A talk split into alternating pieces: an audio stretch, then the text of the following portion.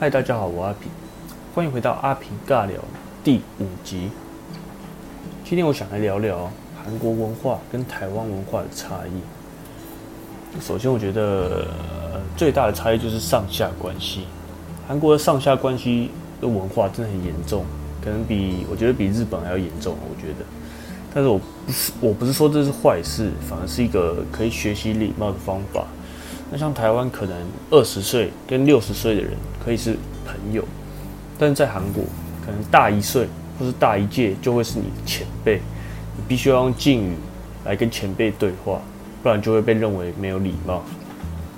在韩国有分敬语还有平语，敬语是跟前辈或是不熟的人说的，那平语就是跟平辈或是晚辈说的。如果你们在句子上面有听到 yo 或是 mida 的句子，以以他们来结尾的句子，那就是在说敬语。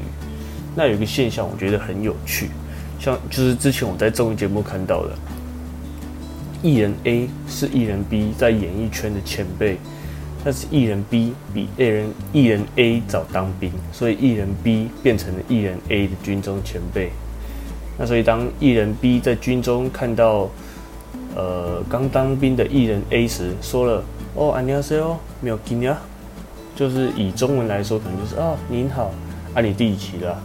就是这种第一句是敬语，第二句是平语，一个从后辈变成前辈的感觉。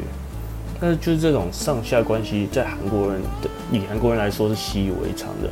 什么时候要什么时候要说敬语，什么时候说平语，他们都分得很清楚。像是在用餐的时候也有很多规矩， 像是在喝酒的时候，晚辈不能对着长辈喝酒，要把头别过去喝。这件事在台湾人看来应该很奇怪，对吧？那还有啊，就是台湾人不是常常在韩剧听到什么欧巴吗？那其实所有所有女生对着比较熟、比较大呃大几岁的男生都是叫欧巴，所以其实也没什么。但是一开始听到真的会觉得很新奇，就啊，我是欧巴吗？是在叫我吗？但是久了之后，其实也也就那样了。那刚刚有说到欧巴嘛，韩文里的男生女生叫哥哥姐姐时也是有分的。就女生叫哥哥是欧巴，姐姐就是欧尼，那男生叫哥哥是 hum，女生是 nuna，真的分得很细。那中文就是哥哥姐姐而已。那还有饮食习惯的差异，我觉得也是蛮大的。最大的应该就是韩国人吃饭时就是大家一起吃同一锅饭，那不是一锅饭分好几碗那种，是大家一起用汤匙挖同一锅饭。那这个我个人是还好了，但可能有口水洁癖的人会受不了吧。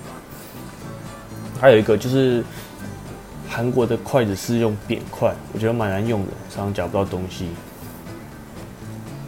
啊，那这就是我觉得韩国跟台湾文化的不同之处。那其实除了上下关系一开始比较不习惯之外，其他的都还好了。现在习惯觉得很有趣，一来是觉得自己突然变得很有礼貌，那二就是韩国人跟韩国人对话完之后，觉得自己有种韩文还不错的错觉。